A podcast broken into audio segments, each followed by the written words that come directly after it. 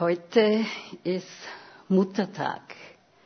Jeder, der hier ist, hat eine Mutter und einen Vater.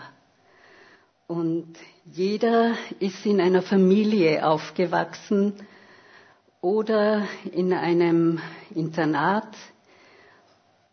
Es gibt verschiedene Möglichkeiten, wie wir aufwachsen.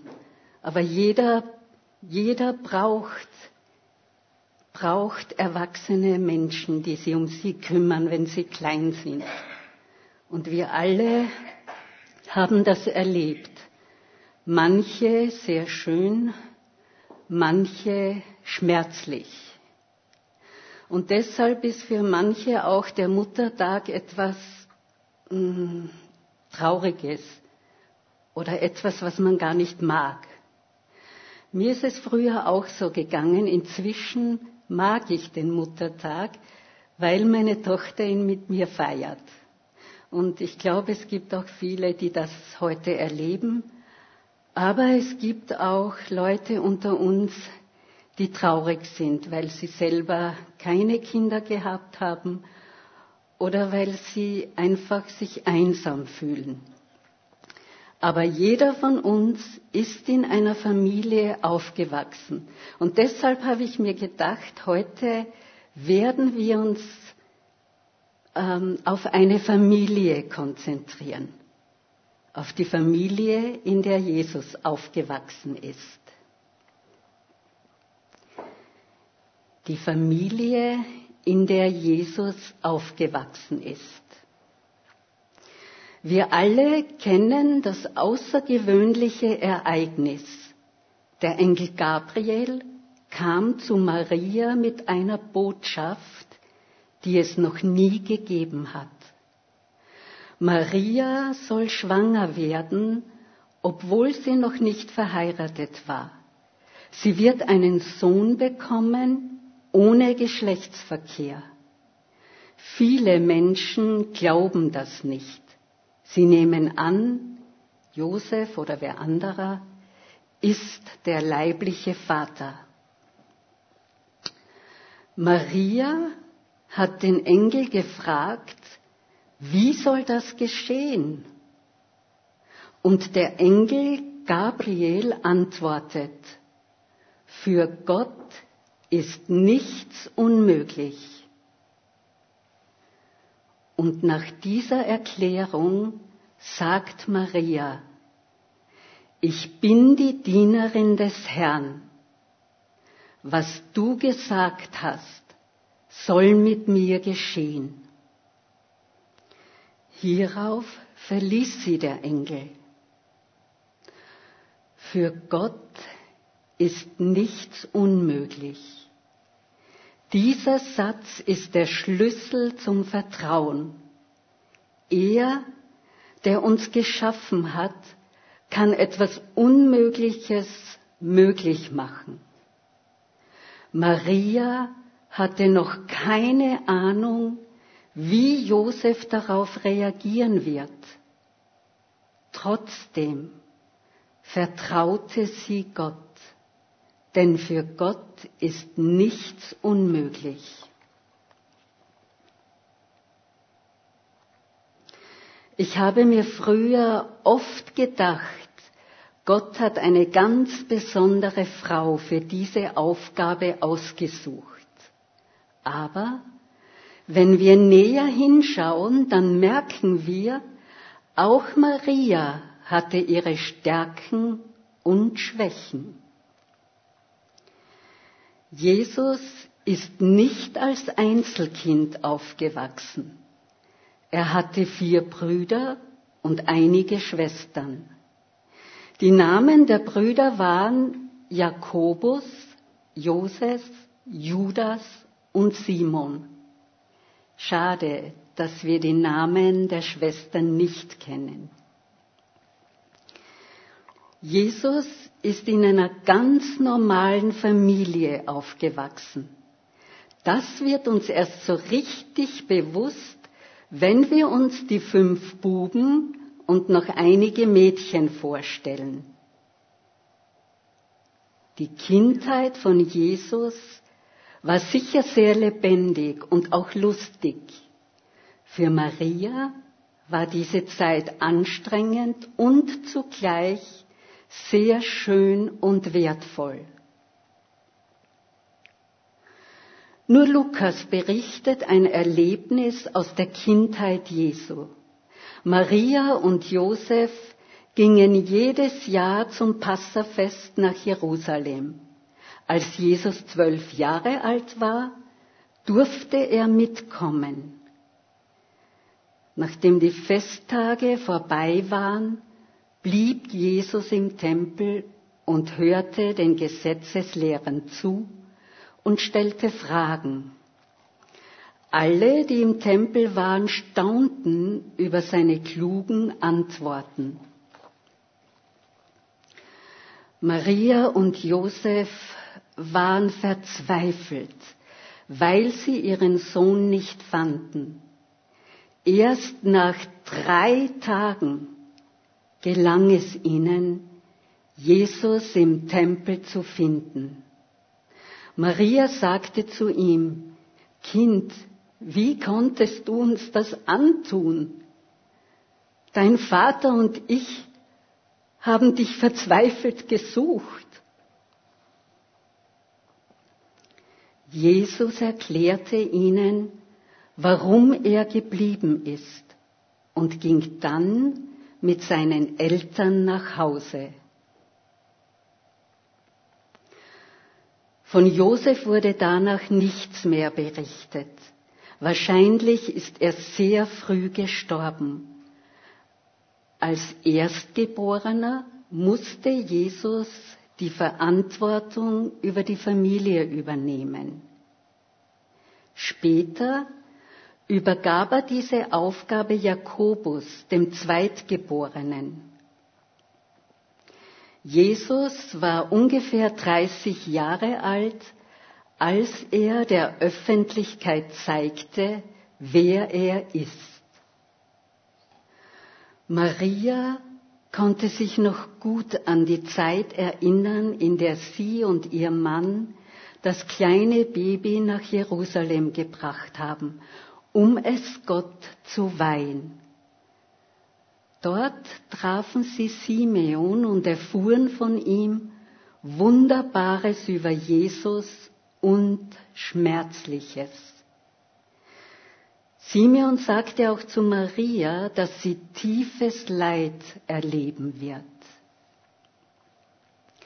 Ich kann mir gut vorstellen, wie schmerzlich es für Maria war, als Jesus in die Öffentlichkeit gegangen ist und mit seiner Aufgabe begonnen hat.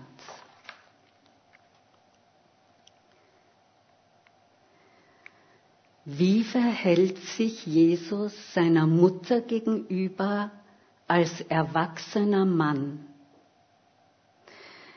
Ich möchte mit euch zwei Ereignisse anschauen.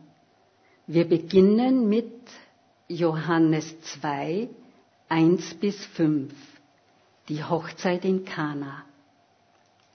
Ich lese sie.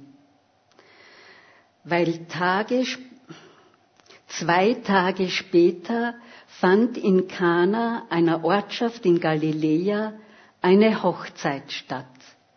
Die Mutter Jesu nahm daran teil und Jesus selbst und seine Jünger waren ebenfalls unter den Gästen. Während des Festes ging der Wein aus. Da sagte die Mutter Jesu zu ihrem Sohn, Sie haben keinen Wein mehr. Jesus erwiderte, Ist es deine Sache, liebe Frau, mir zu sagen, was ich zu tun habe? Meine Zeit ist noch nicht gekommen. Da wandte sich seine Mutter zu den Dienern und sagte, tut, was immer er euch befiehlt.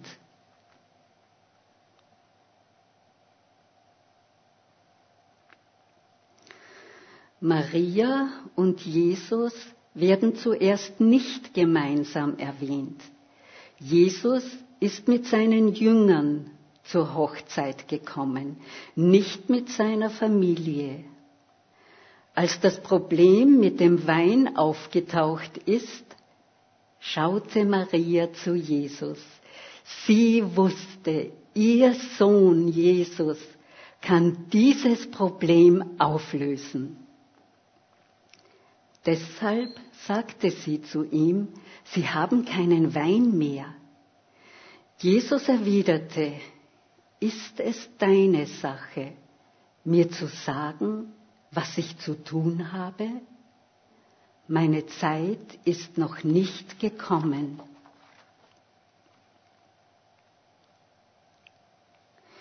Jesus sagt etwas ganz Wichtiges zu seiner Mutter. Ist es deine Sache, mir zu sagen, was ich zu tun habe? Jesus stellt eine Frage und Maria muss sich mit dieser Frage beschäftigen. Jesus verteidigt sich nicht. Durch die Frage zeigt er seiner Mutter sein reifes Erwachsensein. Den Müttern und auch den Vätern kann es leicht passieren, ihren erwachsenen Kindern zu sagen, wie sie sich zu verhalten haben. Sie vergessen, dass Söhne und Töchter sehr gute Entscheidungen treffen können. Wenn wir das Verhalten von Jesus genau anschauen, dann lernen wir viel. Er stellt eine Frage.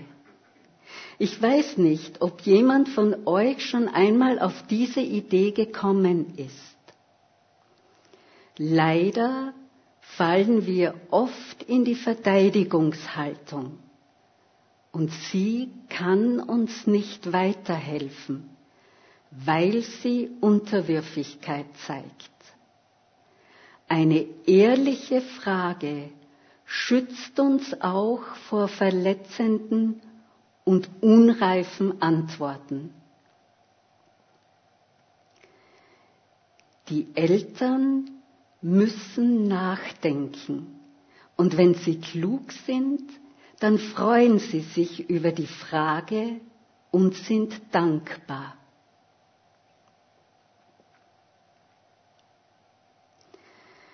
Das zweite Ereignis finden wir im Markus Evangelium und ich lese Markus 3, 20 bis 21 und noch die Verse 31 bis 35. Jesus ging nach Hause und wieder versammelte sich eine Menschenmenge bei ihm, so dass er und seine Jünger nicht einmal nicht einmal Zeit zum Essen fanden. Als seine Angehörigen das erfuhren, machten sie sich auf, um ihn mit Gewalt zurückzuholen. Sie waren überzeugt, dass er den Verstand verloren hatte. Inzwischen waren Jesu Mutter und seine Geschwister gekommen. Sie blieben vor dem Haus stehen und schickten jemand zu ihm, um ihn zu rufen. Die Menschen saßen dicht gedrängt um Jesus herum, als man ihm ausrichtete, Deine Mutter und deine Brüder und Schwestern sind draußen und wollen dich sprechen. Wer ist meine Mutter und wer sind meine Geschwister? Erwiderte Jesus. Er sah die an, die rings um ihn herum saßen und fuhr, fuhr fort. Seht, das sind meine Mutter und meine Geschwister. Denn wer den Willen Gottes tut, der ist mein Bruder, meine Schwester und meine Mutter. Jesus war in einem sehr schwierigen Gespräch verwickelt, als seine Mutter und Geschwister unterwegs waren, um ihn nach Hause zu holen. Ihre Angst um Jesus steigert sich immer mehr und wird sehr fragwürdig. Mit Gewalt wollen sie ihn mitnehmen und noch dazu waren sie davon überzeugt, dass Jesus den Verstand verloren hat. Und begonnen hat alles mit der harmlosen Nachricht. Jesus hat nicht einmal mehr Zeit zu essen. Wenn wir Menschen uns eine Angst hineinsteigern, dann treffen wir unvernünftige Entscheidungen.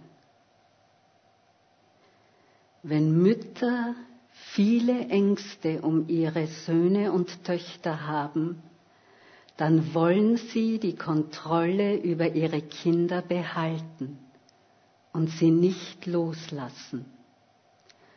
Maria hatte verständlicherweise Angst um ihren Sohn. Trotzdem ließ Jesus ihre Kontrolle nicht zu. Manche Menschen glauben, Sie müssen bis zu ihrem Lebensende ihrer Mutter gehorsam sein.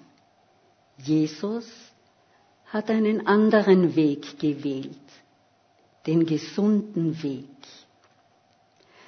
Wenn Eltern ihre Kinder nicht loslassen wollen, dann müssen das die Söhne und Töchter tun, damit sie ihr eigenes Leben leben können Jesus hat dieses Problem wieder mit einer Frage begonnen. Wer ist meine Mutter und wer sind meine Geschwister? Seine Antwort war, wer den Willen Gottes tut, der ist mein Bruder, meine Schwester und meine Mutter.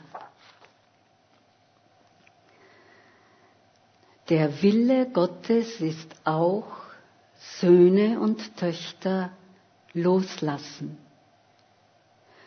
Für Maria war die Antwort von Jesus sicher schmerzlich.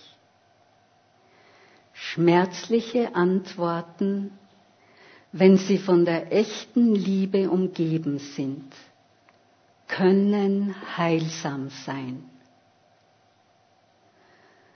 Maria hat diese Erfahrung gemacht.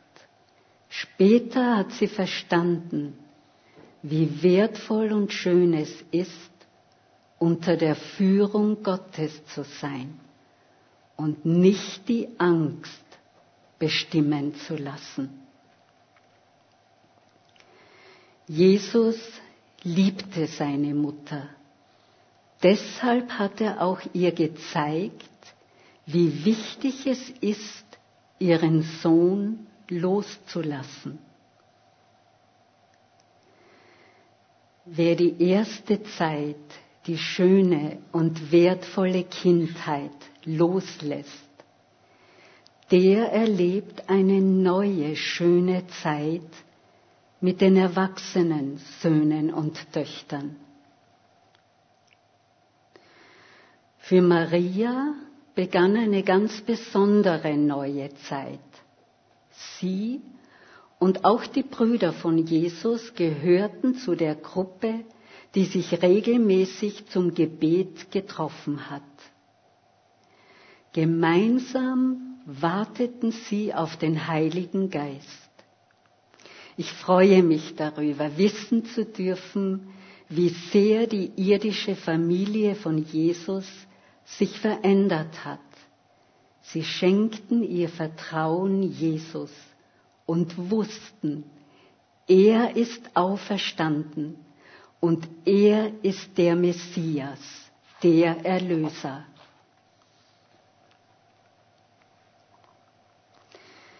Diese Familiengeschichte beginnt mit den Worten, für Gott ist nichts unmöglich. Dieser Satz ist der Schlüssel zum Vertrauen. Die Angst hat keine Macht mehr, wenn wir unter der Führung Gottes bleiben. Jesus zeigt uns, wie heilsam kluge Fragen sein können. Ich möchte zum Abschluss einen Liedtext lesen, der, der gut zu, zu dieser Predigt passt. Alte Stunden, alte Tage lässt du zögernd nur zurück. Wohlvertraut wie alte Kleider sind sie dir durch Leid und Glück. Neue Stunden, neue Tage, zögernd nur steigst du hinein. Wird die neue Zeit dir passen? Ist sie dir zu groß, zu klein? Gute Wünsche, gute Worte wollen dir Begleiter sein. Doch die besten Wünsche münden alle in den einen ein. Geh unter der Gnade, geh mit Gottes Segen, geh in seinem Frieden, was auch immer du tust. Geh unter der Gnade, hör auf Gottes Worte, bleib in seiner Nähe, ob du wachst oder ruhst. Ich möchte zum Abschluss beten. Vater im Himmel, danke, dass wir zu dir kommen dürfen. Danke für die Botschaft von Jesus. Danke, dass wir die Familiengeschichte wissen dürfen und dass wir daraus lernen dürfen. Danke, dass du der bist, der, der uns beisteht, der in uns wohnt und uns hilft, uns richtig zu verhalten, unseren Söhnen und Töchtern gegenüber. Ich bitte dich, dass du, dass du uns das, was du uns anvertraut hast, dass du uns da auch hilfst, es so zu gestalten, wie es gut tut. Amen.